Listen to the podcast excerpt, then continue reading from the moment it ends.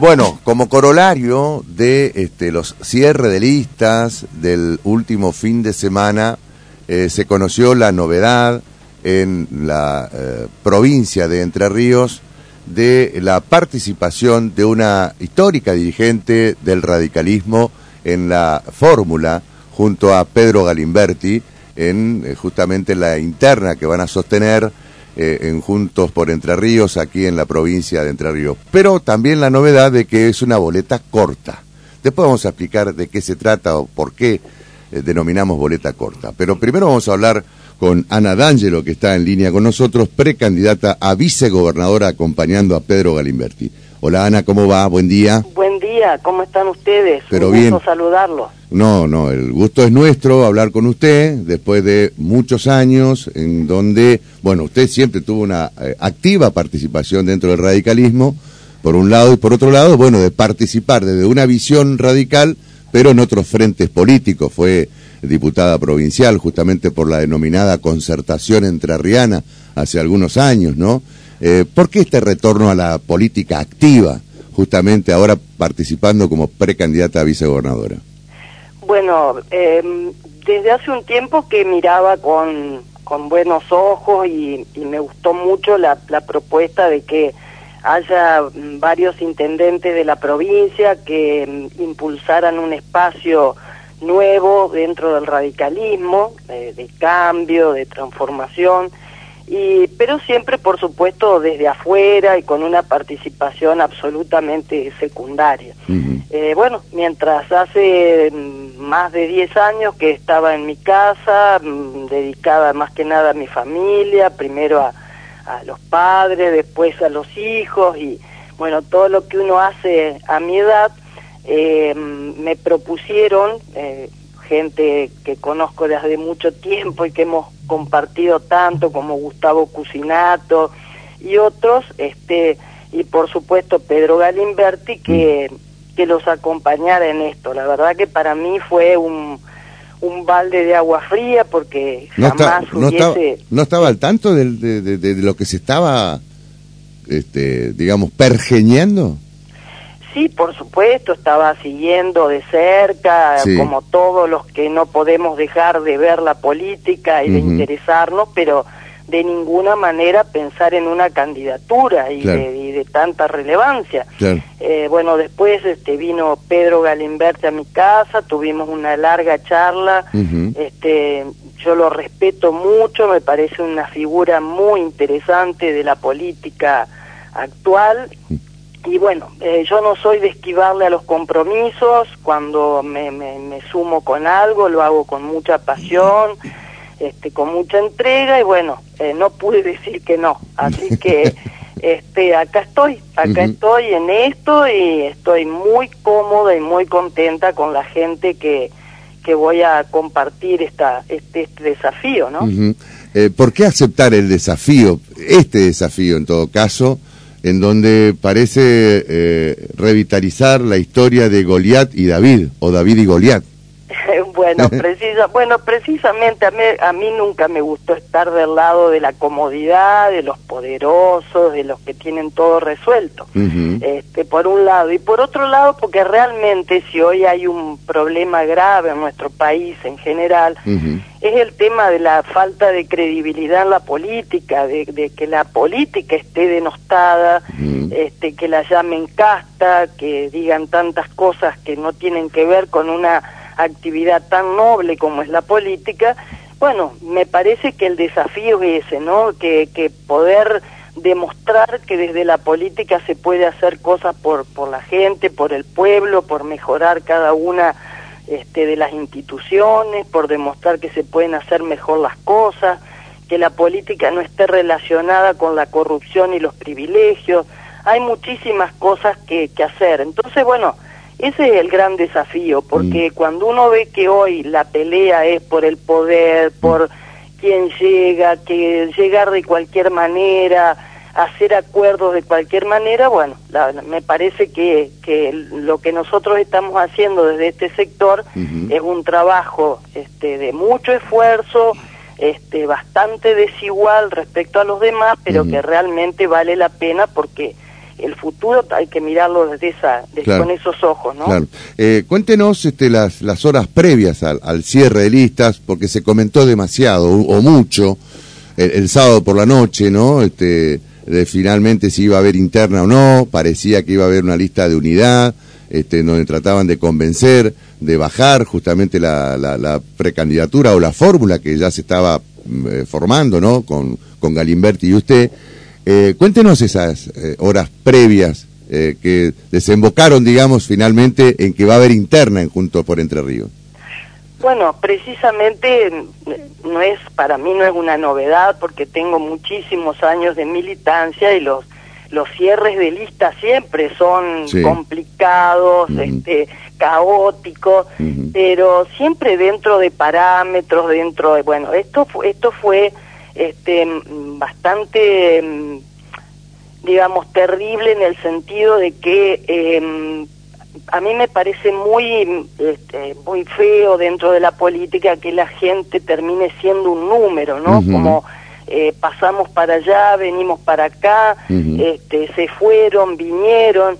Eh, mm, esas son las cosas que creo que tenemos que desterrar de la política. Pero bueno, lo que a mí más me conformó y me decidió y nunca dudé en estar en este espacio y acompañar a Galimberti, es que en momentos donde pasan estas cosas y donde parece que hay un tembladeral en, un grupo, en una lista, este, es la firmeza y la decisión que tuvo Galimberti de mantenerse, no por él, que es una persona que ha demostrado, digamos, que está dispuesto a a dar pelea, que está dispuesto a representar una, una idea, sino a mirarle a los ojos a cada uno que armaron una lista en cada pueblo de la provincia y decirle yo los voy a acompañar hasta, la, hasta las últimas consecuencias y no voy a abandonar a nadie.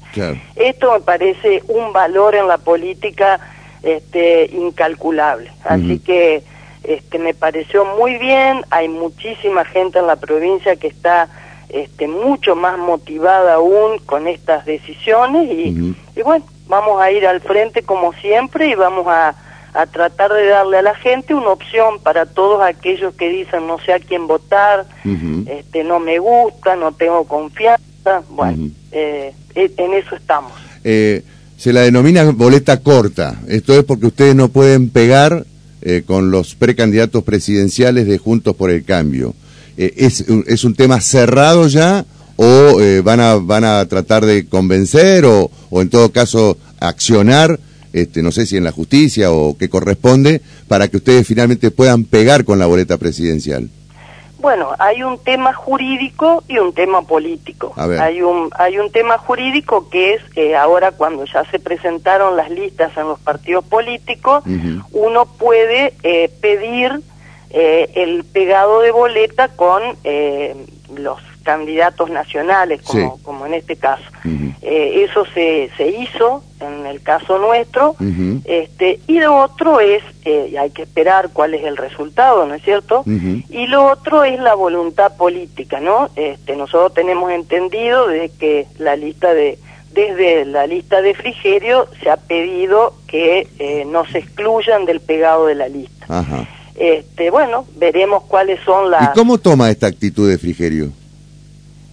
No, la actitud de Frigerio no, no me llama la atención, creo que es un, es un problema de, de... Primero, es lamentable que en en democracia, digamos, no permitamos que todos tengamos igualdad de oportunidades y de condiciones, ¿no es cierto? Me parece que hay que dejar participar a todo el mundo, que hay que dejar pegar con quien uno quiere estar, este, eso desde ya. Y por otro lado, me parece una, una actitud de, de temor a, a, competir en igualdad de condiciones, ¿no? Este, esto está muy claro. o sea, ¿ustedes creen que Frigerio no quiere precisamente eh, que este, todos participen en igualdad de condiciones.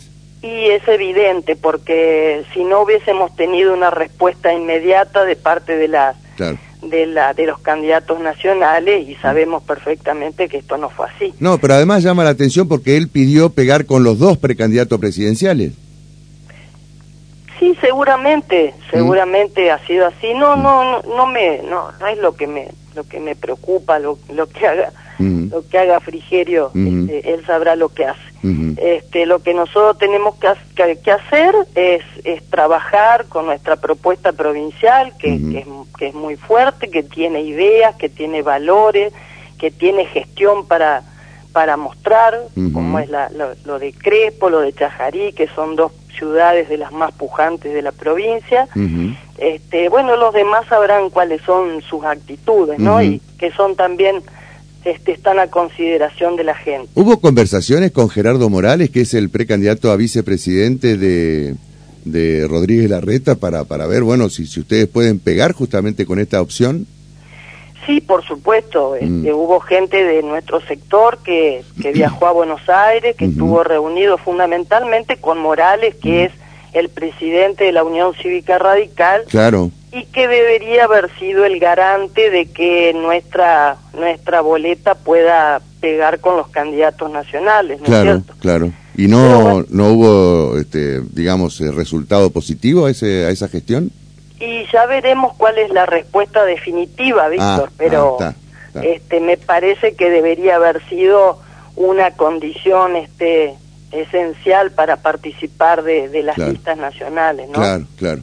Eh, obviamente que aquí este, en, el comité provincial también este, habrán recibido una, una respuesta negativa o en todo caso ni siquiera considerada eh, en, en, el sentido de este reclamo de ustedes. Sí, no, en el comité lo que se hizo es la formalidad de presentar las listas nada más. Pero bueno, hay hay dos actitudes, ¿no? Dentro de, de los radicales. Claro, Hay dos actitudes, quienes este comulgan más con con este acuerdo que se ha hecho a nivel nacional y provincial con el PRO y este y bueno, quienes estamos mucho más identificados con esta propuesta que estamos llevando adelante. Y de quienes quieren que el radicalismo sea, en definitiva, un, partido eh, conductor de, de, la realidad este, política provincial.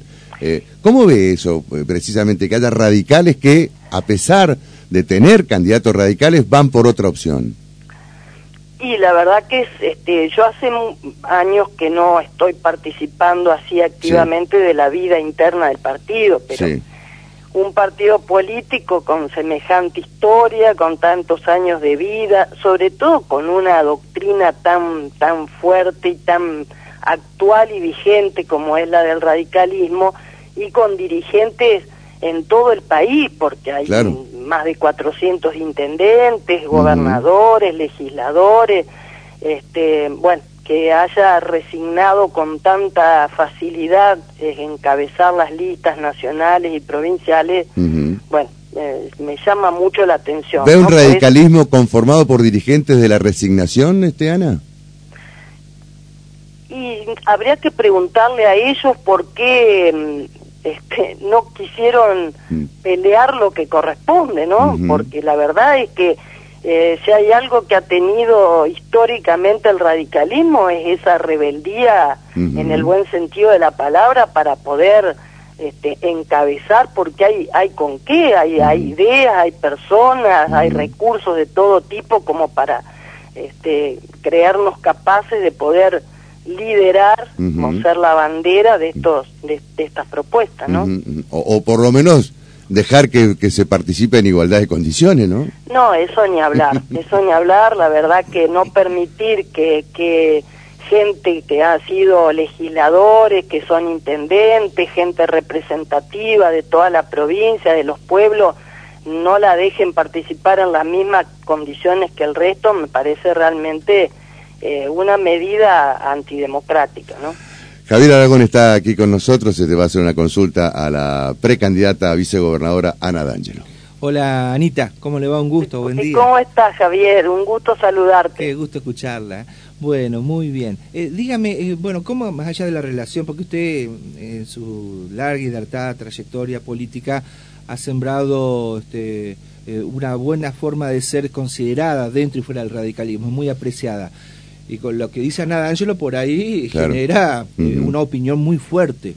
Eh, bueno, eh, ¿qué le diría a los muchachos, por ejemplo, de, de, Nogoyá, a Rafael Cabaña, a Kisser, a Lucía Barico, que estuvieron con, con, la estructura de Pedro Galimberti hasta hace pocas horas atrás, y ellos como decidieron un camino intermedio, irse con Frigerio para pelearle desde adentro a las estructuras de Frigerio? Yo no, la verdad que somos todos grandes, tenemos trayectoria en la política, eh, uno puede entender que se están peleando mm, candidaturas personales o posiciones este, em, en ese sentido, pero bueno, obviamente no lo comparto, no lo comparto para nada, porque de esto se está hablando, eh, lo que veníamos hablando recién, ¿no? Lo que estaba diciendo, eh, una por el tema de la credibilidad, del tema de la coherencia, el tema de las ideas, con quién estamos, dónde estamos, qué compartimos, porque si no, la verdad que ver cómo se baja gente y se sube gente hasta de un candidato a presidente como vimos los otros días eh, creo que es lo que lo que no queremos ver porque no, no, podemos cambiar el discurso de un día para otro o identificarnos con ideas tan fuertes y con personas tan diferentes este, de un día para otro. Pero bueno este, estas cosas pasan y y bueno, cada uno tendrá que hacerse cargo de acá para adelante de, las actitudes que tomó, ¿no? Yo no soy nadie para, para juzgarla. ¿Qué los va a diferenciar a ustedes este, de la otra lista eh, en el marco de esta campaña que, que arranca ahora justamente en Las Pasos? Bueno, claramente es una lista bien entrerriana, como es su, su, su candidato a gobernador, Pedro Galimberti. Eh, es una, una lista de mucha coherencia, de gente que ha venido trabajando en el mismo sentido, eh, con muchos valores, con muchas ideas, con mucho principio y además con una gestión probada. Eh, mm, yo creo que lo que demuestra Galimberti es una persona que ha tenido en la gestión municipal dos veces en la ciudad de Chajarí, este, la demostración de tantas cosas que se pueden cambiar, transformar este, desde la gestión. Así que eso me parece que es fundamental para, para mostrar en esta campaña, ¿no? Y sobre todo para que se puedan cotejar diferencias, porque de eso se trata este, una elección. Eh, Anita, seguramente vamos a volver a charlar con usted este, en el marco de esta campaña que arranca precisamente y que va a derivar en las elecciones del próximo 13 de agosto en Las Pasos. ¿eh? Muchísimas gracias. No, muchas gracias a ustedes. Ha sido un placer compartir esta entrevista. Bueno, muchas gracias. Hasta cualquier momento. Un ¿eh? abrazo grande. Ana D'Angelo, entonces, precandidata a vicegobernadora junto a Pedro Galimberti en la fórmula con Pedro Galimberti en el marco de la eh, interna de las pasos de Juntos por el Cambio aquí en Entre Ríos. 747. De 6 a 8 de la mañana. Primera edición, capítulo 3. La última novedad en cuanto a la elección en Córdoba. Bueno, en Formosa ganó fácilmente.